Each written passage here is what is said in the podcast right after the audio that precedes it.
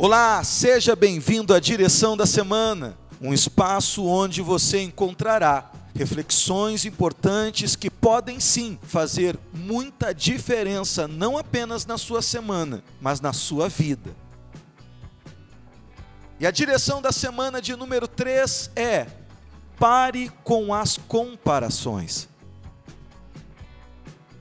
Se você acompanhou a última mensagem que gravamos neste formato, alertávamos sobre o alto engano de pessoas que, no afã de recuperarem tempo perdido, de resolverem problemas antigos, se sobrecarregam, se estressam, achando que o simples fato de estarem fazendo mais do que vinham fazendo vai lhes garantir sucesso. E o que tem acontecido, no caso de algumas pessoas, tem sido o contrário ela tem atrasado ainda mais a própria vida, desperdiçando forças e recursos naquilo que nem era tão necessário assim. Caso você não tenha ainda ouvido, você pode procurar direção da semana de número 2, faça menos e confie mais. Mas afinal de contas, o que as comparações têm a ver com isso? A questão é que a principal causa de tanta alma estar inquieta, tanta gente perturbada no seu espírito, não tem sido nem os problemas que ela tem enfrentado. Mas por mais que se tente negar, infelizmente em muitos casos, é sim a repercussão negativa, por exemplo, por estar se separando por descobrir que o filho está usando drogas e todo mundo está sabendo, por estar endividado, tendo que torrar os seus bens, se desfazendo de carro para pagar dívida. É essa sensação de reputação manchada, a preocupação com o que vão pensar de mim, o que vão dizer da minha vida, é o que realmente tem tirado a paz de muita gente.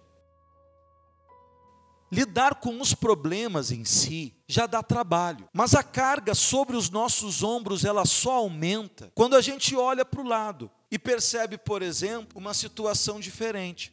Um casal feliz, uma família unida, filhos aparentemente indo num bom caminho. E então eu olho para a minha vida e tudo se torna mais difícil de encarar.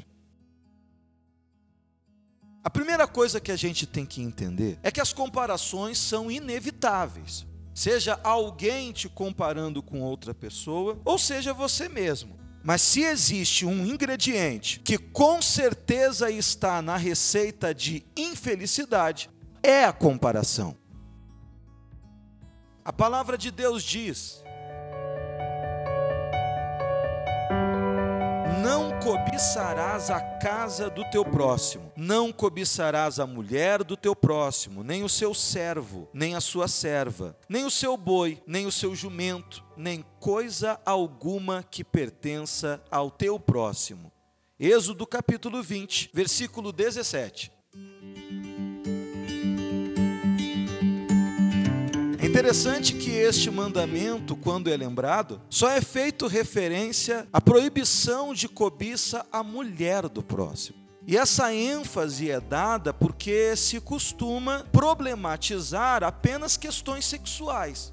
Mas o mandamento bíblico trata de outras formas de imoralidade, que é a cobiça do bem alheio, a cobiça de toda uma estrutura, um estilo de vida alheio.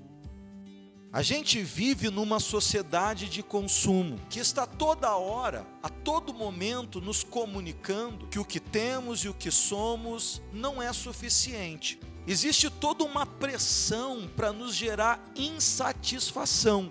E essa pressão é exercida usando justamente a força, o impacto que a opinião das pessoas tem em cada um de nós.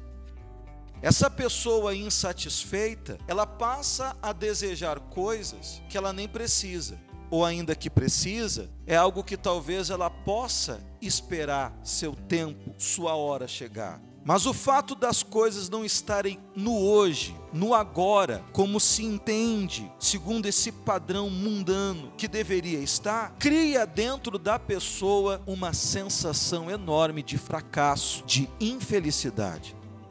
Essa dependência de aceitação, seja por parte de amigos, de colegas de trabalho, de profissão, até mesmo por familiares, é carência. E essa carência leva uma pessoa a viver refém da opinião de terceiros. Sabe, existe pessoas que parece que ela entendeu isso, mas só parece são as pessoas que vivem a proclamar, a anunciar aos quatro ventos que ela não está nem aí para a opinião dos outros. Mas normalmente, quanto mais uma pessoa sente necessidade de anunciar que não se importa com o que os outros pensam, mais ela se importa. A opinião de terceiros não pode ser desprezada. Não precisa. Aliás, somente um completo egoísta não escuta ninguém.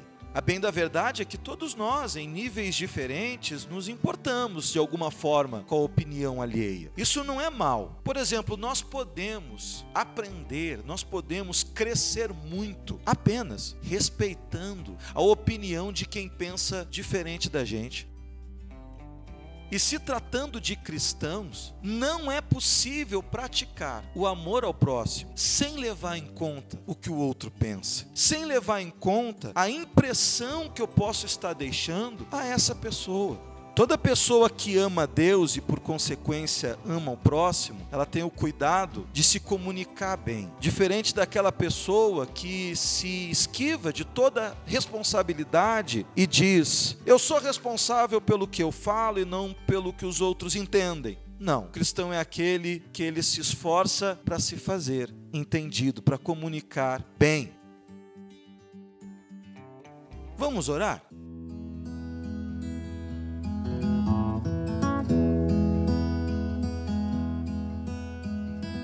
Senhor nosso Deus e nosso amado Pai, não permita que a gente retire o nosso olhar do que verdadeiramente importa. Quando nos comparamos demais, perdemos a nossa paz, manifestamos ingratidão, deixamos de considerar o que o Senhor está fazendo para nos comparar aos outros, amargurando a nossa própria alma, nos deixando moldar pela opinião alheia que sejamos conforme a tua vontade, que venhamos crer na tua opinião, no que o Senhor diz sobre nós. Nos ajude a olhar para ti. É o que te pedimos e te agradecemos em o nome do Pai, do Filho e do Espírito Santo.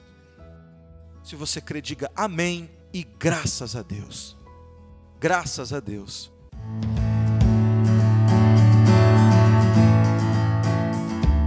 Pare com as comparações. Até certo ponto, elas são sim inevitáveis. Elas podem ser positivas, saudáveis, quando colocamos como parâmetro alguém que nos inspira, nos inspira a ser melhor. Mas precisamos sempre ter o cuidado de viver a nossa vida e não de querer ter e ser aquela outra pessoa. Deus abençoe grandemente a sua vida. Até a próxima.